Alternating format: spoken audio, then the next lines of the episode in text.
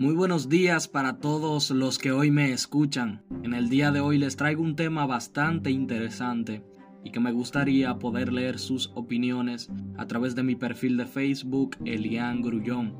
Para empezar, analizaremos la frase para el prisionero cualquier jaula parece un buen hogar y por qué es el título del primer episodio de este podcast, así que sean todos bienvenidos y acompáñenme a resolver estas interrogantes.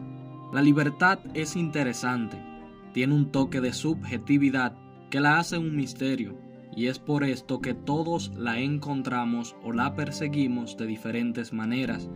Hoy 19 de enero del año 2021 se nos hace difícil y nostálgico recordar que un 19 de enero del pasado año era imposible imaginar que duraríamos cerca de un año encerrados y con libertades esenciales prohibidas, desde ir a pasear al parque, ir por unos tragos al bar, eh, una película al cine o incluso por una buena comida a nuestro restaurante favorito. Esto que hemos vivido nos ha hecho cambiar la percepción que teníamos respecto a la manera en que funcionaban las sociedades y la economía. Estamos ante la presencia de uno de los hechos de mayor relevancia en la historia de la humanidad. Estoy convencido de que el coronavirus tiene el potencial de dividir la historia en dos nuevas secciones, así como hace unos miles de años lo hizo Jesús.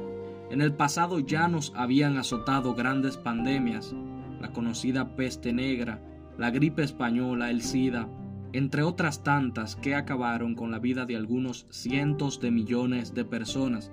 Pero ¿qué hace a esta pandemia diferente y trascendental, entre todas las demás, que ha experimentado la humanidad a lo largo de su historia? Precisamente convertirnos en prisioneros en nuestros propios hogares, y es aquí de donde proviene el título del episodio del día de hoy. En el pasado ya se practicaba el confinamiento como una medida de prevención y mitigación ante posibles eventos virológicos, amenazas bélicas o desastres naturales.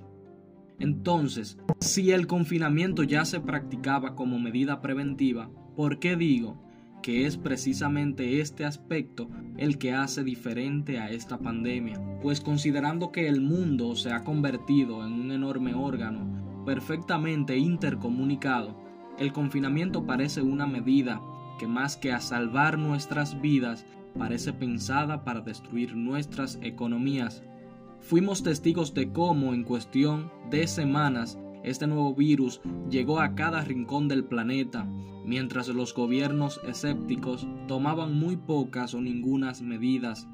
Vimos a los sistemas sanitarios del mundo colapsar, vimos a una prensa más explícita que nunca en temas e informaciones sobre el coronavirus eh, nos saturaron con una cantidad inmensa de información, lo que nos hizo entrar en un estado de locura en el que todos asistíamos de manera desconsiderada y descontrolada a las tiendas en busca de alimentos.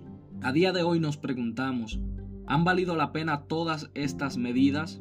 ¿Realmente estamos ganando la batalla?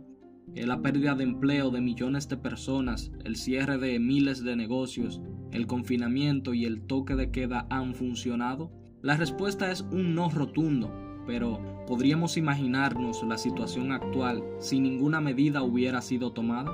Estoy convencido de que esos efectos colaterales fueron un mal que en contraposición al bien provocado es un precio justo que pagar.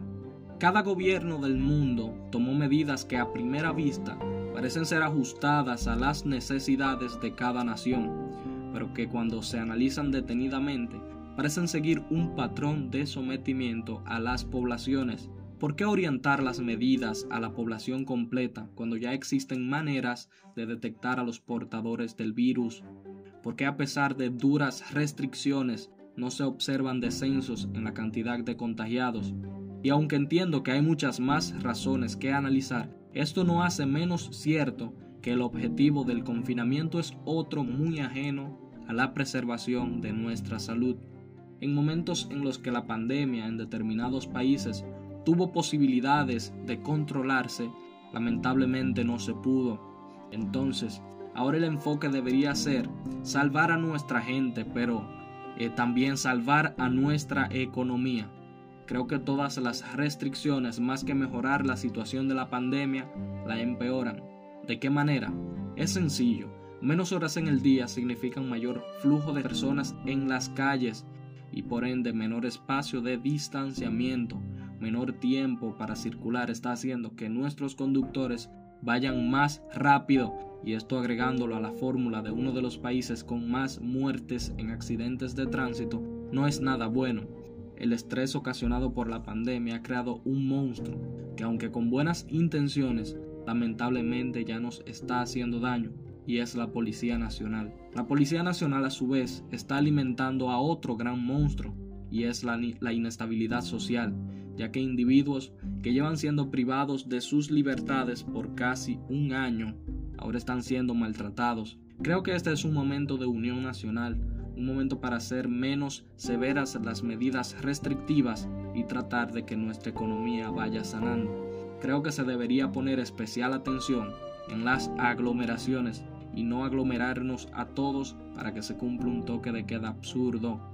Esto es lo que hace diferente a esta pandemia nos han mantenido encerrados y no con la intención de preservar nuestra salud, pues cuando las medidas pierden el sentido con el que inicialmente fueron implementadas y aún así no son removidas o modificadas, nos deja a entender que el verdadero objetivo era otro. Volviendo a la frase, es a esto a lo que hace referencia.